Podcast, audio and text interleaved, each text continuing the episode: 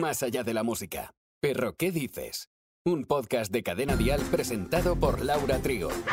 Episodio 51. Gracias por elegir este podcast. Si eres amante de los animales, serás siempre bienvenido y bienvenida. Algunas personas buscan de alguna forma estar orgullosos de sus perros y presumir de ello porque son de una raza determinada. Pero ¿qué sabemos qué hay detrás de todo esto? Lo descubrimos en este episodio que hemos titulado ¿Qué es el pedigrí? Bien, pues el pedigrí hace referencia al documento oficial que certifica la descendencia y por ende la pureza de la raza de un perro o perra. Pero no es tan básico porque para obtener este documento se debe poseer un mínimo de tres generaciones de antepasados que pertenezcan a la raza y estén previamente registrados. Es decir, el pedigrí consiste en una constancia de la ascendencia biológica del animal. Algunos dueños o dueñas de perros quieren que su can participe en un concurso de morfología canina o de belleza. De ahí el interés en contar con la certificación de pedigrí. En realidad, la palabra pedigrí es un anglicismo que significa árbol genealógico, que a su mismo tiempo viene del francés y de la expresión pie de grulla, con la que los franceses se referían a las marcas rectas con forma de pata de grulla que los primeros criadores ingleses de caballos utilizaban a modo de árbol genealógico para seleccionarlos. Los guridos, guridae, son una familia de aves gruniformes conocidas vulgarmente como grullas. Son aves de lugares abiertos. Se desplazan dando zancadas con sus largas patas y recogen semillas e insectos en su largo pico. Bueno, la evolución de las razas caninas y de su morfología se ha ido distorsionando con el paso del tiempo, principalmente por la exageración de los atributos físicos deseables, como las arrugas del Bulldog inglés o el hocico del Bull Terrier inglés, las características morfológicas ideales están fijadas por las distintas federaciones caninas.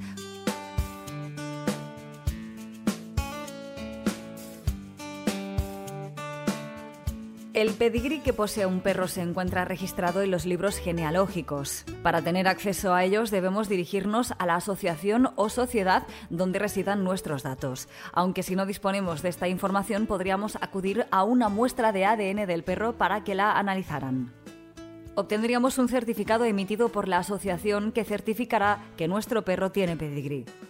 El precio de este trámite suele rondar los 40 euros, 40 dólares. Como ya hemos dicho, tener el pedigrí es importante si queremos llevar a nuestros perros a un concurso de belleza o de morfología canina, ya que es un requisito indispensable para inscribirse. Aunque en el año 2019 se creó una nueva licencia en la Real Sociedad Canina de España, la licencia de perro mestizo. Con esta se permite competir a cualquier perro mestizo. Hasta la fecha solo se podía competir con un perro sin raza, sin pedigrí. En esta sociedad, donde se encuentra el libro de orígenes español, el LOE, tiene por objeto proporcionar a los criadores, compradores y aficionados caninos una fuente de autenticidad oficialmente reconocida en nuestro país, de la que se puede hacer uso con total garantía, en relación a adquisiciones, cesiones y fuentes de conocimiento. No obstante, no todos los criadores llevan a cabo buenas praxis, y es que para conseguir las características deseables no siempre cuenta con el bienestar del animal, como por ejemplo los perros Basset Hound, una raza de perro que forma parte del grupo de los sabuesos, los cuales llegan a sufrir problemas en la columna vertebral, o los Pug, también conocido como Carlino o Doguillo, a los que les es imposible respirar con normalidad. Según el tipo de raza es común que los criadores, en algunas ocasiones, crucen perros que pertenezcan a una misma familia, habitualmente abuelos con nietas, para preservar la morfología ideal de la raza. Perro, ¿qué dices? Un podcast de cadena dial.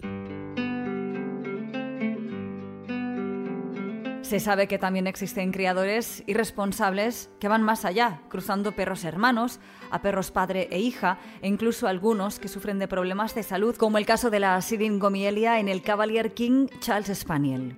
La siringomielia es una patología que se origina a causa de un trastorno anatómico conocido como malformación tipo Chiari o CM. El Cavalier King Charles Spaniel es una raza de perro pequeño, de temperamento activo y alegre, y su principal función es la de ser un buen animal de compañía. Perro, ¿qué dices? El podcast más animal de Cadena Dial.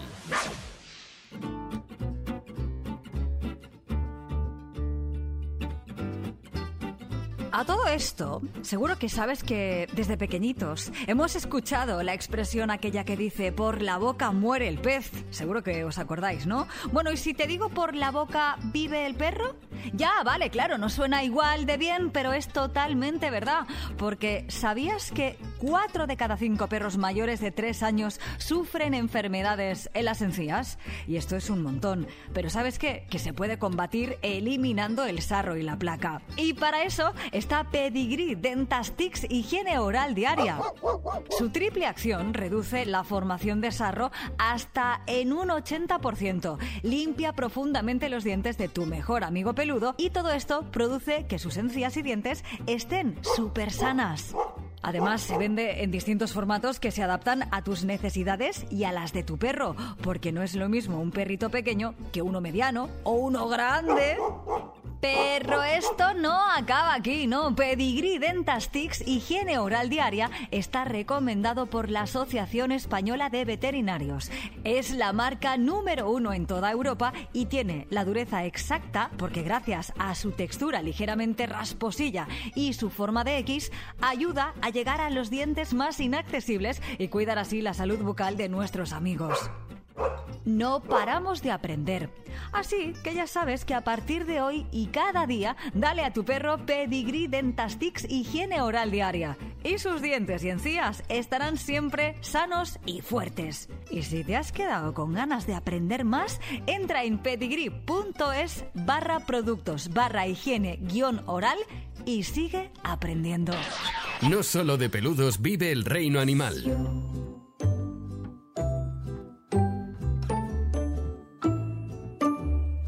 El café más caro del mundo es muy malo para los animales. Los perros son muy sensibles a la cafeína, no deben consumirla bajo ningún concepto.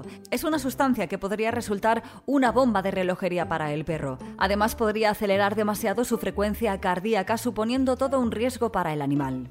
¿Qué hay detrás del café Copiluac o café de civeta? Bueno, la civeta de las palmeras común es una especie de mamífero carnívoro de la familia Viveridae que se distribuye ampliamente por la India, el sur de China o Indochina. Estos animales se atiborran de frutos maduros de café y expulsan el grano parcialmente digerido. Sí, el café copiluac está hecho de caca.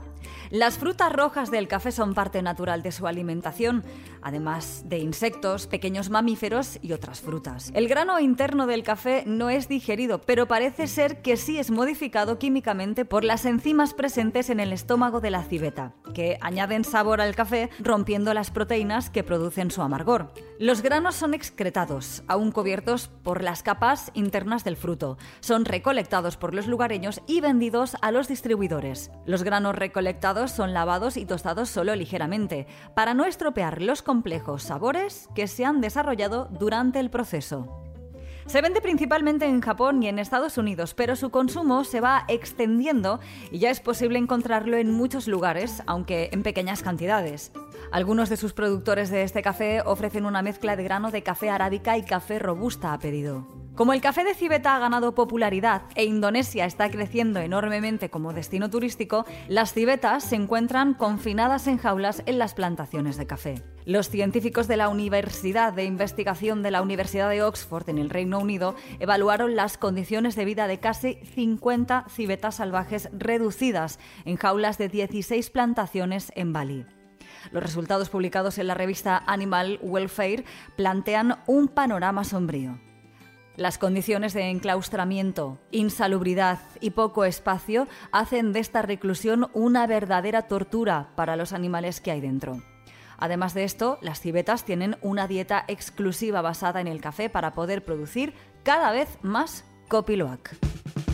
Y la semana que viene, en Perro ¿Qué dices? Te espero con muchísimas más sorpresas en mi Super Perro Podcast. Hasta entonces, ya sabes, la metón es para todos y todas. Perro, ¿qué dices? Con Laura Trigo. Suscríbete a nuestro podcast y descubre más programas y contenido exclusivo accediendo a Dial Podcast en cadenadial.com, en la aplicación de Cadena Dial y en todas las plataformas de escucha de podcast. Cadena Dial.